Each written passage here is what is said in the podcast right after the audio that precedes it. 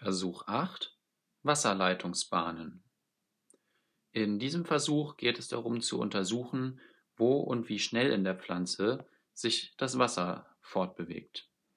Wie wir wissen, wird das Wasser im Xylem geleitet. Das Xylem besteht aus hauptsächlich abgestorbenen Zellen, die von dem lebenden Xylem-Parenchym umgeben sind.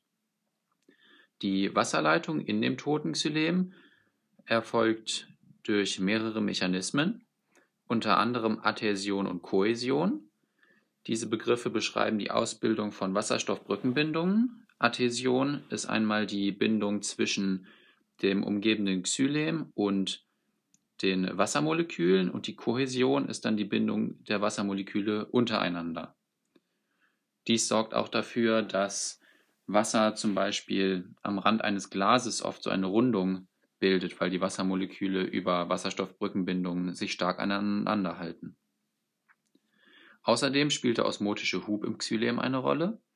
Dabei wird vom Xylem-Parenchym die Ionenkonzentration reguliert und entsprechend osmotisch das Wasser nachgezogen.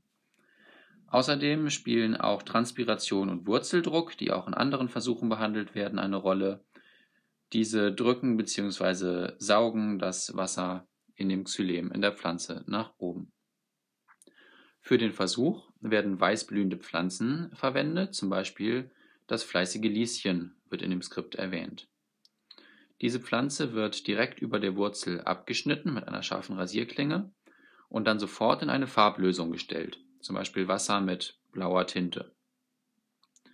Nun kann man sehen, wie dieses Wasser mit der blauen Tinte in der Pflanze nach oben steigt. Wenn man die Zeit stoppt und schaut, wie lange die, äh, dieses gefärbte Wasser braucht, um eine bestimmte Strecke im Stiel ähm, ja, zu bewältigen, kann man ausrechnen, wie schnell dieser Wassertransport erfolgt. Das ist bei Pflanzen auch ganz unterschiedlich. Bei Nadelbäumen zum Beispiel ist dieser Transport sehr langsam, maximal ein Meter pro Stunde, da Nadelbäume ein Xylem haben, was hauptsächlich aus Tracheiden besteht. Das sind längliche Zellen, die aber alle noch mehr oder weniger geschlossen sind und nur ähm, ja, getüpfelte, getüpfelte Wände haben, wo durch einzelne Löcher das äh, Wasser dann immer weiter fließen kann. Bei den Angiospermen, also den Bedecktsamern, dagegen gibt es richtige Tracheen. Das sind lange Röhren, die dadurch entstanden sind, dass Zellwände entweder stark durchlöchert oder vollkommen aufgelöst sind. Und so gibt es da eine breites Rohr mit großem Durchmesser sozusagen, durch das das Wasser viel schneller fließen kann.